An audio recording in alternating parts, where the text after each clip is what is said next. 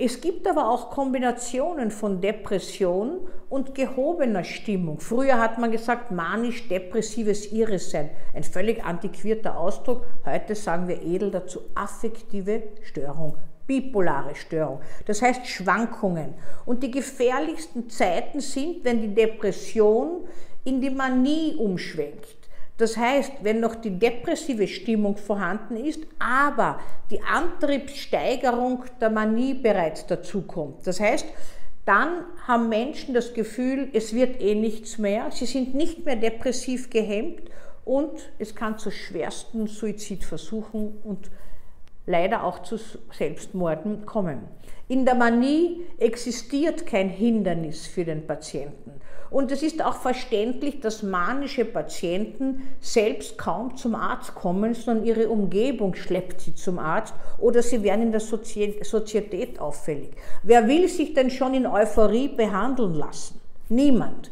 Das einzige Thema bei den Manischen ist die Zornmanie. Das sind Menschen, die derart aggressiv zornig werden, die sich nicht mehr beherrschen können, dass schwere Schlägereien daraus resultieren oder die, sich, äh, die, die andere, an anderen sich abreagieren und die derart rasch in Zorn und Rasch bekommen, dass allen ganz Angst und Bange wird.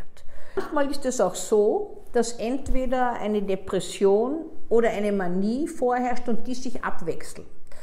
In vielen Fällen ist es so, dass die Depression und die depressiven Phasen länger dauern als die manischen Phasen. Und dass manchmal in seltenen Fällen auch es dazu kommt, dass diese manisch-depressiven Phasen ganz geschwind schwanken. Rapid Cycling sagen wir dazu, ein ganz rasches Ändern der Stimmung. Depressionen kommen auch nach der Geburt vor, sehr zum Erstaunen oft von Angehörigen, dass hormonell bedingt, aber auch durch viele psychosoziale Faktoren die frisch gebackene Mutter nicht imstande ist, ihr Neugeborenes zu versorgen. Die postpartale Depression ist schwer, behandlungsbedürftig und man sollte sie nicht auf die leichte Seite nehmen. Frauen sind dann in einer Situation, dass sie aus der eigenen Ohnmächtigkeit der Mutterschaft, meist so zur Zeit des Milcheinschusses, nicht mit dem Kind mehr umgehen können und brauchen dringend Hilfe. Aber abgesehen von schweren Depressionsverläufen kennt fast jeder Mensch leichtere depressive Schwankungen.